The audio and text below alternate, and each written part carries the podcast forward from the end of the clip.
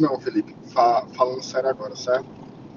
Assim, o Renato, ele tem uma trajetória ligada aos movimentos sociais, assim, de muito tempo, né? Desde 1992 ele já está na militância política, já está fazendo a metade do seu segundo mandato como deputado estadual. Ele, mesmo sendo o único vereador de oposição à esquerda, conseguiu apro aprovar 27 projetos de lei. Né? Imagina assim, o Bolsonaro ele foi oposição por 28 anos, né?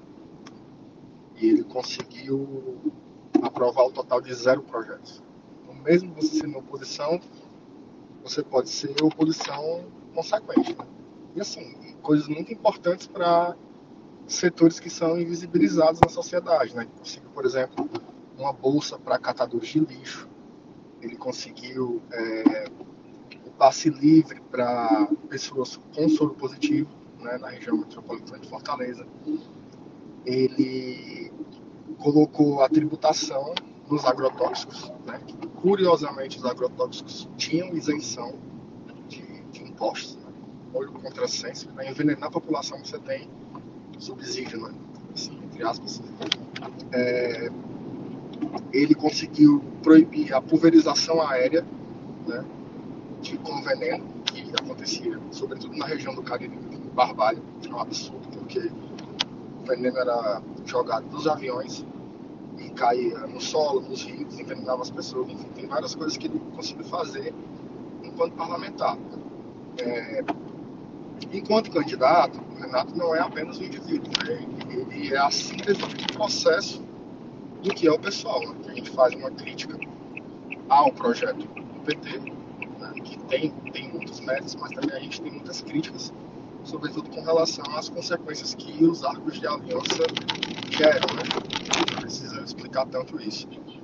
E também a gente tem uma crítica ao projeto hegemonístico dos Ferreira Gomes.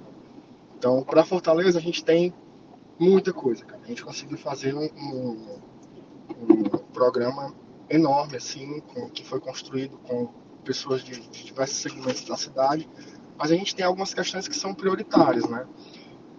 É, por conta da pandemia, ficou muito claro que o programa da renda básica é necessário, né? Então a gente está tentando construir, tem um estudo orçamentário de como construir uma renda básica mínima, sobretudo para as chamadas mães solo, né? que são mães com filhos de até 0 a 6 anos e que são chefes de família.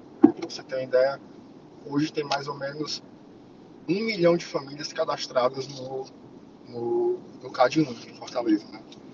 E mais de 50% dos lares da cidade são chefiados por mulheres. Então deve ter muita gente nessa situação. É, a questão da juventude também é uma prioridade, né?